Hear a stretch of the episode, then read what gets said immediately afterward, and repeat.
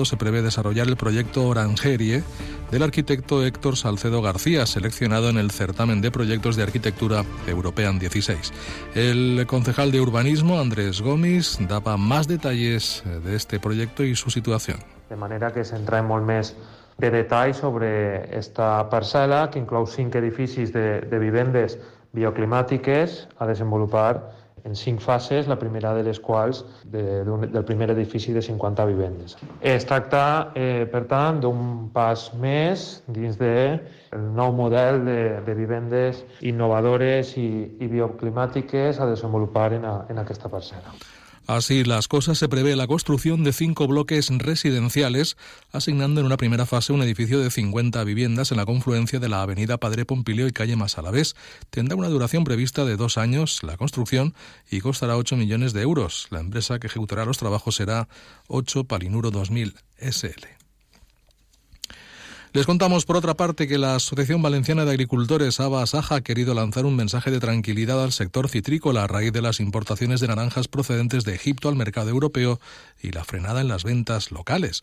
Por ello, Juan Salvador Torres, secretario general de ABA, insta a mantener la calma, puesto que por estas fechas es habitual que haya un ligero parón en las compras de naranjas Nabel y porque la escasez de producción en España, unida a la menor calidad gustativa de la naranja egipcia y los precios récord del zumo, ofrecen un escenario favorable para los productores valencianos. Pel Nadal s'ha comprat molt i ara està eixint encara part del que s'ha comprat per Nadal. Per tant, és normal que ara hi hagi un peronet en la compra de nàvels, sobretot. Per altra banda, la qualitat organolèptica d'aquestes taronges nàvel que venen d'Egipte no és òptima. Per tant, va a durar poc la importació, probablement fins a finals de mes. Preus que està pagant la indústria del suc per la taronja. Són preus elevadíssims. Xina és que ho mirem com ho mirem, no hauríem d'estar massa preocupats.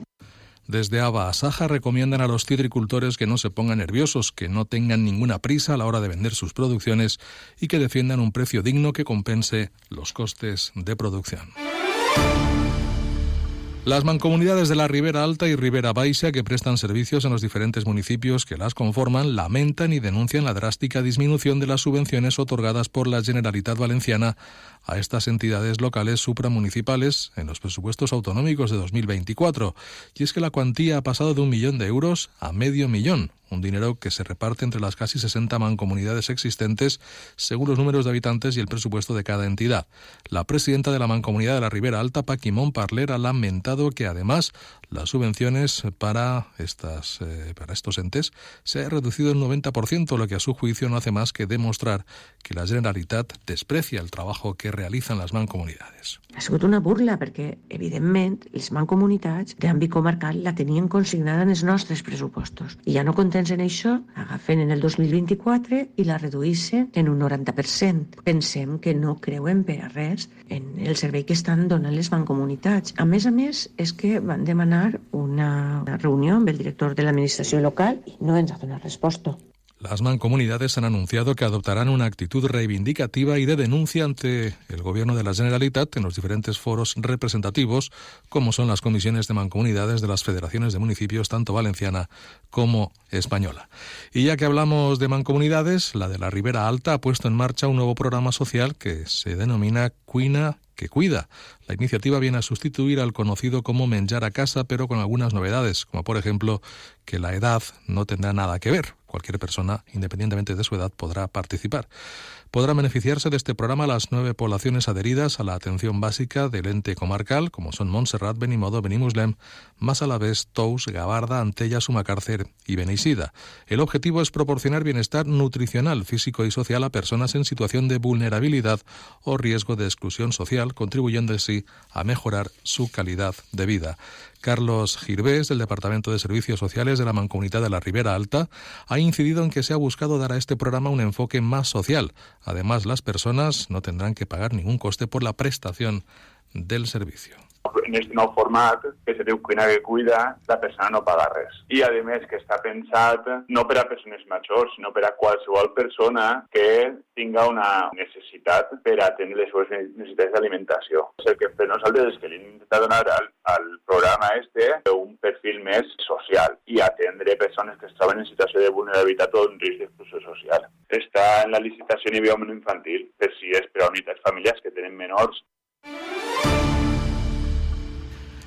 La localidad de Sueca aspira a una de las ayudas PERTE para la mejora y eficiencia del ciclo integral del agua en el municipio. El consistorio, a través de la empresa municipal Aigües de Sueca y en colaboración con la Oficina Municipal para la Tramitación de Fondos Europeos, ha presentado su solicitud para optar a una subvención de 1.748.000 euros. El proyecto incluye 35 actuaciones a desarrollar en cuatro años, divididas en varias secciones, ya sean de planificación, sensorización o sistemas de información. Además, incluye la redacción de un plan de fomento del uso del agua regenerada, la elaboración de estudios de fugas estructurales y también el suministro de contadores de telelectura. El concejal responsable, Joan Carles Vázquez, ha mostrado su confianza en que Sueca sea uno de los, municipios beneficiados. Ara estem a l'espera, eh, tenen sis mesos per a resoldre-les i per, per argumentar si hi ha una deficiència, si estem adjudicats o no. També pues, sabem que hi haurà millor una tercera PERTE, no? un tercer PERTE, pues, en el qual pues, ja tindrem molta feina adelantar, que ja hem presentat aquesta segon i podrem optar a la tercera. Però el que de veritatment estem contents per la feina feta, el bon treball el objetivo fundamental de todo ello es mejorar la eficiencia del ciclo integral urbano del agua. Les contamos también que la Consellería de Justicia e Interior abrirá este mes de enero una oficina de apoyo al Juzgado de Paz de Turís. Gracias a esta nueva oficina, en este Juzgado de Paz se prestarán servicios funcionarios de los cuerpos de la Administración de Justicia, mientras que las instalaciones y medios instrumentales del Juzgado de Paz estarán a cargo del Ayuntamiento. Así lo comenta el alcalde de Turís, Ismael Corey. A partir del 15 de enero aproximadamente vamos a tener eh, un despacho directamente para juzgado de paz por la Consejería de Justicia. Es un adelanto para nosotros y una gran alegría y yo creo que será sobre todo un buen servicio y mejoramiento de él de cara a, nuestro pueblo, a Turís. Todo lo que sea bueno para Turís es bueno para nosotros. Así que ya era hora que una consejera se cogiera esto como debe de ser. La Consellería de Justicia asumirá el coste de los sistemas informáticos y de personal. Y la Diputación de Valencia ha ampliado tres meses el plazo para que Corbera pueda terminar las nuevas pistas de atletismo de la zona deportiva. El área de cooperación que dirige la vicepresidenta Natalia Enguís ha fijado la nueva fecha de ejecución y justificación el 29 de marzo para permitir que el municipio termine la obra y recibir así los 70.000 euros de ayuda para este proyecto.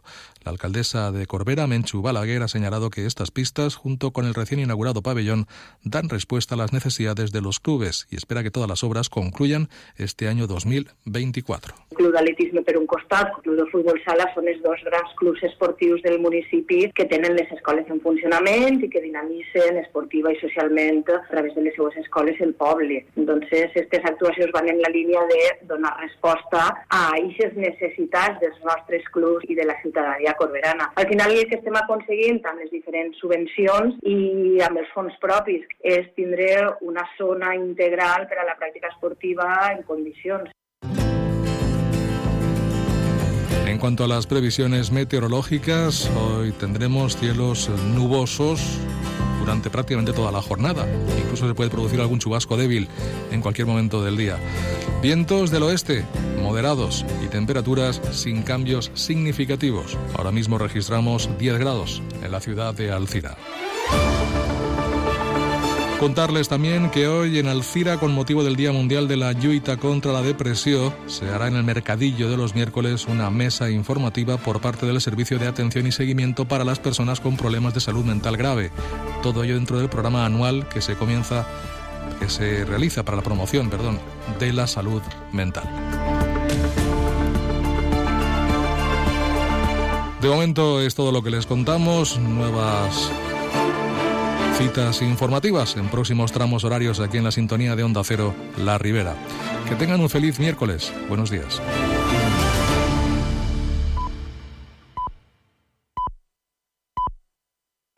Son las ocho y media de la mañana, siete y media de la mañana en Canarias. Más de uno.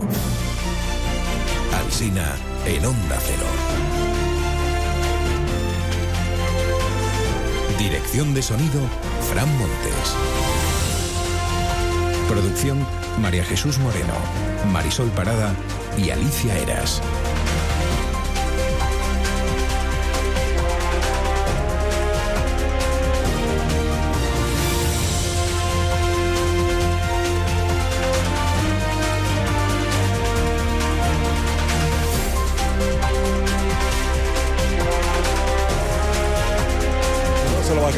Pero ya estamos en el décimo día del año 2024, 10 de enero, con toda la jornada por delante. ¿Qué será, será, qué será, será en el, en el Congreso de los Diputados? En el Senado, que es donde se celebra hoy la sesión del Congreso. A media hora estamos de que comience el pleno parlamentario de los tres decretos y a media hora de que empiece el pleno al gobierno no le dan los números. No hay diario que se atreva a anunciar ya el naufragio parlamentario, pero tampoco hay diario que ofrezca novedad alguna sobre la posición de Junts per Catalunya.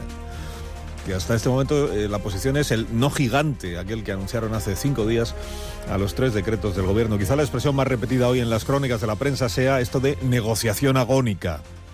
Y quizá el misterio que todavía nadie ha conseguido resolver es por qué Yolanda Díaz escogió a Borja Semper para hacer su llamada de cartón al, al Partido Popular. ¿Qué tiene Semper que no tenga Pestellado, Cucagamarra, el propio Feijó? Semper solo es el portavoz, con todo el afecto para Semper que eh, nos abandonó aquí en, la ínsula. Bueno, enfoques en la prensa sobre el pleno parlamentario de hoy. En el diario de IDAFE antes el país. Dicen que el gobierno se juega su credibilidad política en esta prueba de este día. Eh, se juega su credibilidad política. Entiendo que si, que si fracasa hoy el gobierno, mañana habrá perdido su credibilidad política. Dice la crónica del país. Dice, en el Ejecutivo se percibe inquietud, aunque todos confían en resolver la negociación como otras veces, o sea, en el último momento. La vanguardia. Junts se enroca pese al último acercamiento del PSOE.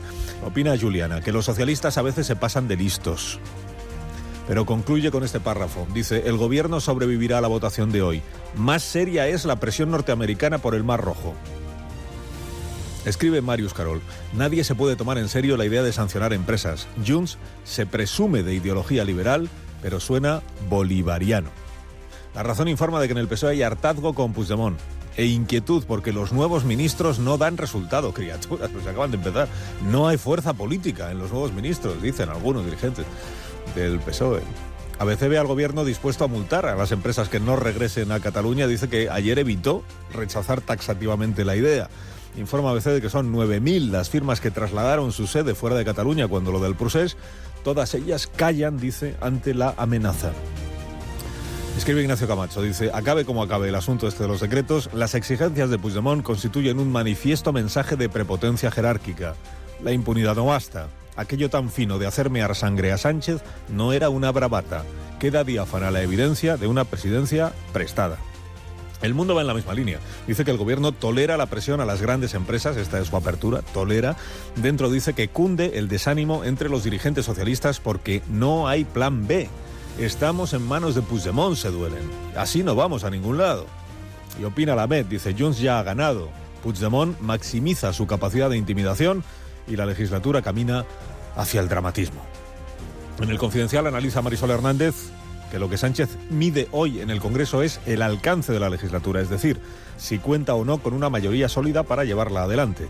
Ni el presidente ni su equipo, dice, esperaban que el agua les llegara al cuello tan pronto, ni que la tromba fuera tan intensa. Junts les ha obligado a sacar el salvavidas. En el Independiente cuenta Juanma Romero que el gobierno confía en un giro de último minuto que le salve la votación. Y en el español dice Garea que la, en la Moncloa creen que al final Junts votará que sí. Se pasará el apuro, la ley de amnistía estará aprobada para abril y se producirá entonces el esperado posado de Sánchez y Puigdemont. La foto, ¿no?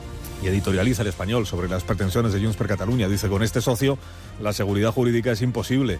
No deja de ser paradójico que el gobierno